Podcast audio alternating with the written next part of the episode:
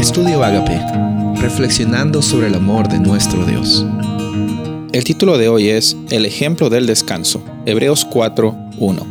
Cuidémonos por tanto, no sea que, aunque la promesa de entrar en su reposo sigue vigente, alguno de ustedes parezca quedarse atrás.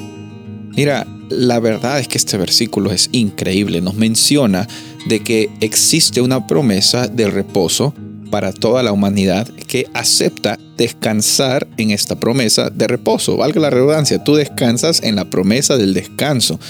Vemos aquí de que muchas personas querían ponerle cargas extra a una promesa del descanso que ya estaba siendo ofrecida.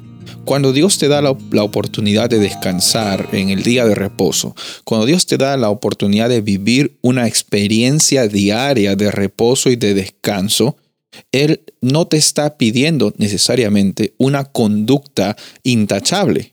O sea, no me malentiendas. Obviamente el fruto del Espíritu Santo viviendo en tu corazón es una vida en sintonía con la voluntad de nuestro Padre Celestial que nos ama mucho. Pero esa no es la medida por la cual nosotros tenemos que medir a otras personas.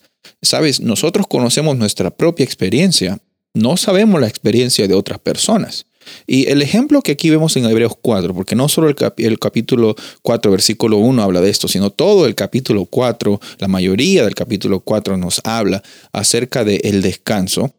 Eh, encontramos de que eh, hay una interesante forma como nosotros tratamos de poner cargas a algo. ¿Será porque pensamos que no lo merecemos? ¿O será porque eh, pensamos que tenemos que hacer algo porque es muy bueno para ser cierto lo que Dios nos ofrece? Y sí, en realidad es eso, es muy bueno para ser cierto y lo es.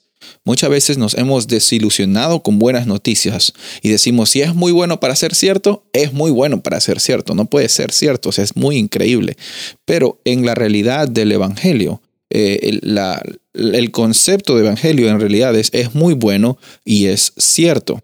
Cuando nosotros recibimos la promesa de descansar en Jesús, Jesús nos muestra que el sábado y, el reposo, que es una experiencia de, cada momento de, nuestra experiencia como discípulos, es algo que, que se nos es dado por iniciativa de Dios. Él no está poniendo una condición en el descanso. El descanso está dado para la humanidad. Ahora, tu decisión obviamente es entrar en el descanso o no tu, decisión es aceptar esa promesa, como dice el versículo 1, o no aceptarla. Es tu decisión. Obviamente es para tu bien eh, y es para tu beneficio y es para la plenitud de vida que tú estás ah, aceptando ese descanso. Y ese descanso es ofrecido hoy en cada momento y, lo aceptamos por fe y lo vivimos en cada momento reconociendo de que Dios es el Dios de las nuevas oportunidades. Sus misericordias son renovadas y hoy día es el día en que tú también puedes descansar y cada día de reposo, cada sábado también es una hermosa oportunidad de aceptar esa promesa y no quedarnos para atrás, no quedarnos para atrás, sino aceptarla plenamente, olvidarnos que se trata de nuestra conducta, acordarnos que siempre se tratado de el corazón que Dios quiere transformar y lo está haciendo hoy y lo hará siempre. Soy el pastor Rubén Casabona y deseo que tengas un día bendecido.